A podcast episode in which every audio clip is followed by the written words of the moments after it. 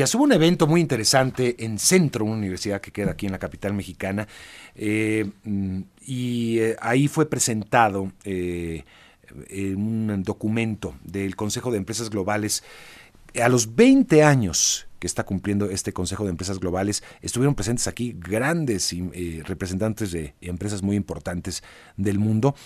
20 ideas para México presentaron, una ambiciosa iniciativa de políticas públicas de cara al futuro del país. Este documento, dice, se organiza en torno a cinco ejes temáticos, pero vamos a hablar mejor con Alberto de la Fuente, presidente del Consejo de Empresas Globales. ¿Cómo estás, Alberto? Qué gusto saludarte, bienvenido. No, el gusto es mío, Mario. Muchísimas gracias por recibirme en tu programa y poder platicar con tu auditorio. Pues además en un momento importante, ¿no? En un momento de definiciones, de políticas públicas, un momento importante de lo que está viviendo la economía del país. No, así es, así es, y este es un ejercicio que comenzamos a inicios del 2023, así es decir, ya justo un poquito más del año, donde nos juntamos con, con expertos, con investigadores, académicos, obviamente empresarios, comunicadores, estudiantes, un gran número de personas, realizamos foros temáticos y es así como llegamos a estas a estas ideas que creemos que son muy puntuales, prácticas y en algunos casos incluso este, innovadoras para presentarle al, al siguiente gobierno eh, con esta idea de favorecer la relocalización en nuestro país, ¿no? Sí, algo que muchos consideran ya se está aprovechando, lo estamos viendo en las cifras y otros dicen, pues a lo mejor se nos pasa el tren. ¿Cómo lo ves tú? ¿Lo estamos aprovechando o se nos está pasando el tren, Alberto?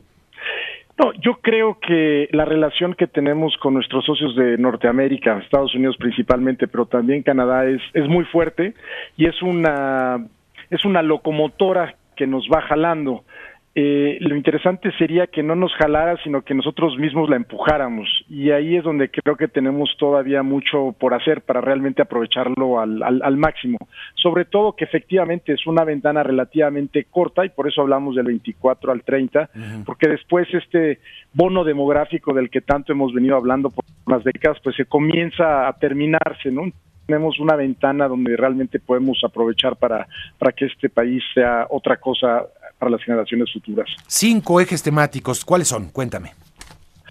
Pues mira, los cinco ejes temáticos que, que por cierto no, no tienen orden de importancia porque al final todos están eh, conectados, complementan, pero el primero es el de talento, formación de talento. El segundo tiene que ver con todo lo que es infraestructura, logística y conectividad. El tercero es transición energética. El cuarto es estado eficaz y el quinto es seguridad. Y de ahí, y de ahí, bueno, pues lo que hicimos para términos didácticos es que se desprenden cuatro ideas de cada uno de estos ejes y bueno, pues es así como llegamos a las 20 ideas, aunque si leemos el documento que son como 300 cuartillas, pues se verá que hay, hay mucho detalle y en realidad son, son muchas las ideas que, estamos proponiendo. Ya, eh, sí, hay muchos, eh, muchas tareas pendientes, creo que eh, coincidiríamos en, sobre todo, bueno, en muchos asuntos, Estado de Derecho, eh, seguridad, creo que sigue siendo uno de los grandes problemas. Todavía me acuerdo hace muchos, no, no tantos años, Alberto, pero hablábamos, le, preguntaba yo a los empresarios mexicanos, ¿el tema de seguridad está afectando incluso a empresas, eh, digamos, globales con presencia en México? Me decía, no, no es factor, sí es un problema, pero no es factor. Ahora ya nadie puede ocultar que es un gran problema a la inversión el tema de la seguridad, Alberto.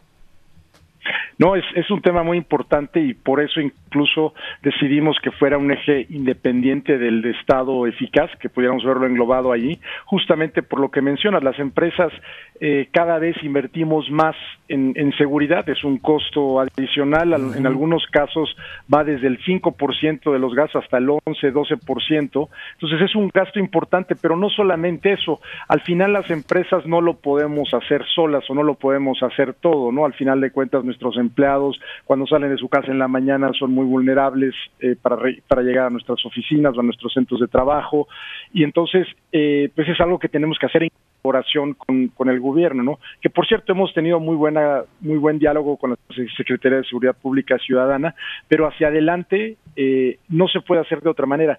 Fíjate, nosotros empleamos alrededor de 8 millones de personas en, en México, todas las empresas globales. Entonces sí, y tenemos rutas por todo lo ancho y largo del país. Entonces tenemos acceso a mucha información que nos gusta compartir con, las autoridades, pero pues todavía tenemos que hacer mucho en términos de detención, de, eh, este, denuncia del delito, tenemos que hacer mucho en términos de eh, profesionalizar nuestros policías, pagarles mejor, eh, corredores seguros, eh, en fin, eh, tener muy claros cuáles son los puntos inseguros en el país. Sí, la tarea en el, en el tema de, seguridad es, es, sin duda muy grande. Y todo lo que tiene que ver con procuración de justicia, por supuesto. Por supuesto. Bueno, es que son aspectos fundamentales. Yo te voy a preguntar cómo, cómo consultar cada una de esas cosas. Nos llevaríamos todo el día. Pero, a ver, háblame del uno de los ejes, formación de talento, por ejemplo. ¿Qué es lo que están proponiendo? Pues mira, la formación de talento, lo que estamos es tenemos que aumentar la, la, la cobertura tenemos que preparar a nuestros jóvenes futuro. Y esto es pasar de la manufactura a la mente factura. Necesitamos que nuestros estudiantes tengan capacidades analíticas, pero también tengan capacidades blandas. También necesitamos que los estudiantes aprendan inglés. Tenemos aproximadamente el 10% de la población en nuestro país habla inglés y el inglés es, es fundamental tenemos que invertir más en investigación y desarrollo, tenemos que promover lo que nosotros llamamos educación dual, donde los estudiantes puedan llevar a cabo prácticas al mismo tiempo que van desarrollándose. Y sobre todo en en cuestiones técnicas, es decir, no necesariamente tenemos que tener un país lleno de ingenieros licenciados, etcétera, pero también requerimos muchísimos técnicos y yo creo que nos toca eh, dignificar aún más estas estas disciplinas y, eh, y bueno, pues hacerlo junto de la mano del sector privado. Muy bien. ¿Dónde podemos consultar el documento, Alberto? Pues así de fácil, ven para México y, ahí está el micrositio y tienen acceso a toda la información. Bien, pues te agradezco mucho, Alberto de la Fuente, es presidente del Consejo de Empresas Globales que está cumpliendo 20 años. ¿Y qué es este consejo? Gracias, Alberto, te agradezco mucho. Al contrario, Mario, muchísimas gracias por tener la oportunidad de platicar contigo y con tu auditorio. Están eh, representadas aquí 60 grandes compañías que operan en distintos países y con mucha presencia aquí en México. Y entre ellas, eh, calcula, empresas globales eh, están representando el 40% de la inversión extranjera directa en nuestro país. O sea, mm, algo así como mm, la generación del 10% del Producto Interno Bruto. De ese tamaño es este grupo que está cumpliendo 20 años. Bueno, pues importante creo que escuchar su punto de vista.